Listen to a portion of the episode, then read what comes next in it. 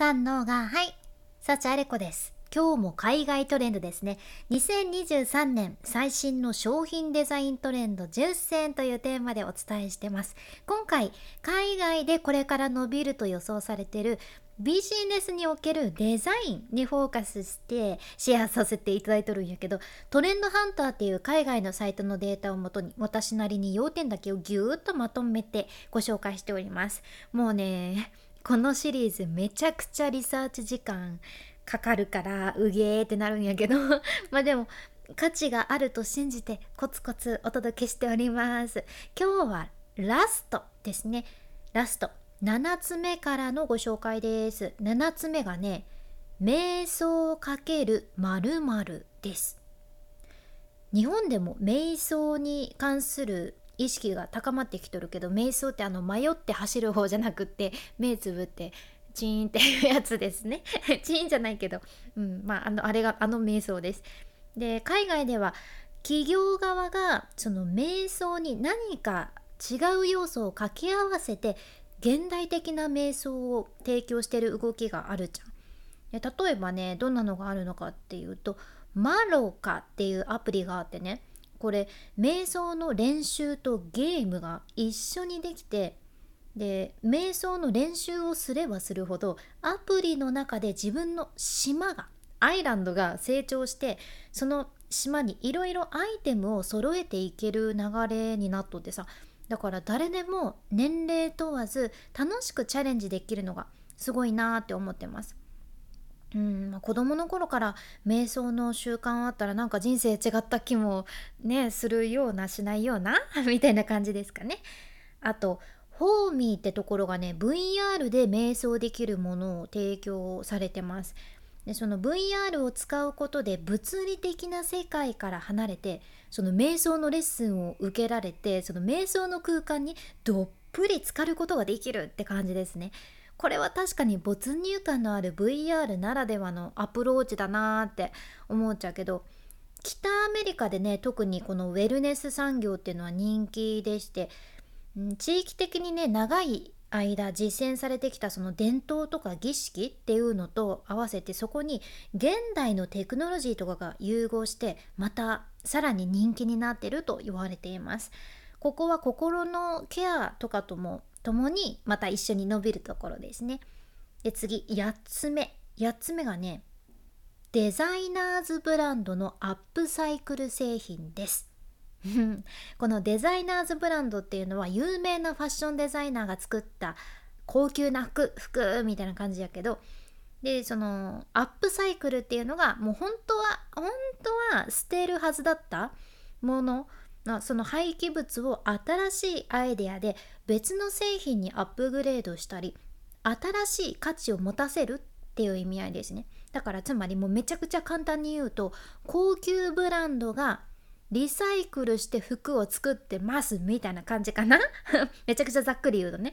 で今はブランドもさらに環境に配慮する意識が高まっとるけんここはね海外でもね一般的になってきとるんですよ。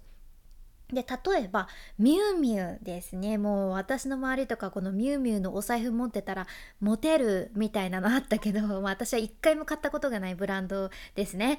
まあブランド物にそんなに興味がないんですが、まあ、でもやっぱりそんな私でも知ってるミュウミュウです。でミュウミュウがねジーンズのブランドのリーバイスとタッグを組んでアップサイクルデニムを使ったコレクションを出されとったりするしあとフェンディがねプラスチックの廃棄物を再利用してカラフルなバスケット型のバッグを作ったりされています、うん、環境に配慮した消費っていうのは富裕層にとってもねかなり身近なものになっていて今何よりもみんなサステナビリティの方を優先させるようになっとるけんこれからここトレンドです。はい。では9つ目9つ目がね ASMR アートです。ASMR のコンテンツずっと人気ですね。なんかこうクッキーバリバリ食べたりとか何かなんて包装紙をカサカサって開けたりだとかねそういう音の癒しですね。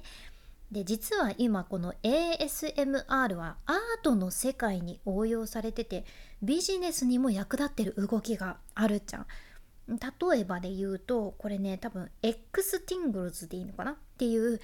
NFT マーケットプレイスっていうのがあってうんここがブロックチェーン技術を使って音声ベースの初の ASMR の NFT を発表しとったりするしあとねソニックシーズニングっていうこれね学生さんが作った食器セットがあってねこれがロイヤルカレッジ・オブ・アートの学生さんなんやけどね。この ASMR にフォーカスして食器のセットを作られてるんですよ。食器ね。だから本当にねその食器を使って何か食べるってなった時本当にスプーンをさって入れるとプクプクプクプクプクって プクプクって音がしたり紙を引っ張るとそれの瞬間にカランカランカランってスナックがグラスに入っていく作りの食器になってたりとかあって、うん、ただ食べ物を食べるっていうだけではなくってもう本当により一層満足度の高い体験を提供されてるっていうことです。ASMR はリラックスしたいっていう需要とねかなり密接やしトレンドでもある件ここはまた応用されて伸びますね。はい。ではラストです。10個目。10個目がねカーボンネガティブな建築です。カーボンネガティブっていうのは二酸化炭素を出す量より吸収する方ですね。吸収する二酸化炭素の量が多い状態のことをカーボンネガティブって言います。だからすごく、うん、地球環境にいいよねってやつですね。だからこのカーボンネガティブな建築は二酸化炭素を吸収すること二酸化炭素をうん減らす方向にフォーカスした建築のことです。で海外では環境に配慮する建築していこうぜっていうのが高まってるんですね。例えばねスウェーデンに設計事務所のホワイトアーキテクターが手掛けた世界でも最大の木造建築ができとってこれがねまさに木造建築でカーボンネガティブなものにななっとるって言われとるしあとね南アフリカのスタジオのカウンタースペースってところがサステナブルな建築をデザインされてこれがカーボンネガティブな構造になってるんですよね。ね、とにかく今持続可能サステナブルっていうのがビジネスモデルにおいてめちゃくちゃ重要な要素になると予測されています。だからここのニーズがどんどん高まっていくってことですね。うん、だからここに関連したものがねどんどん伸びてる状況が今回のシリーズでお伝えできてたらいいなって思ってます。2023年最新の商品デザイントレンド10選今日ご紹介したのが瞑想×〇デザイナーズブランドのアップサイクル製品。そして ASMR アート。さらにはカーボンネガティブな建築ってことでした。なんか未来がちょっと見えたかなっていう感じでちょっとでも参考になれば嬉しいです。君に幸あれ。ではまた。博多弁の幸あれ子でした。